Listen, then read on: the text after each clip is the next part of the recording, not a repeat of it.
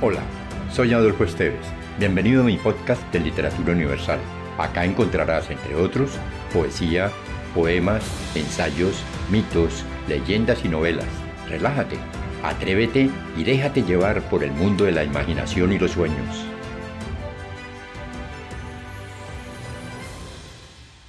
Del azteca Nexahualcoyol, el poema Poneos de pie. Amigos míos, poneos de pie Desamparados están los príncipes.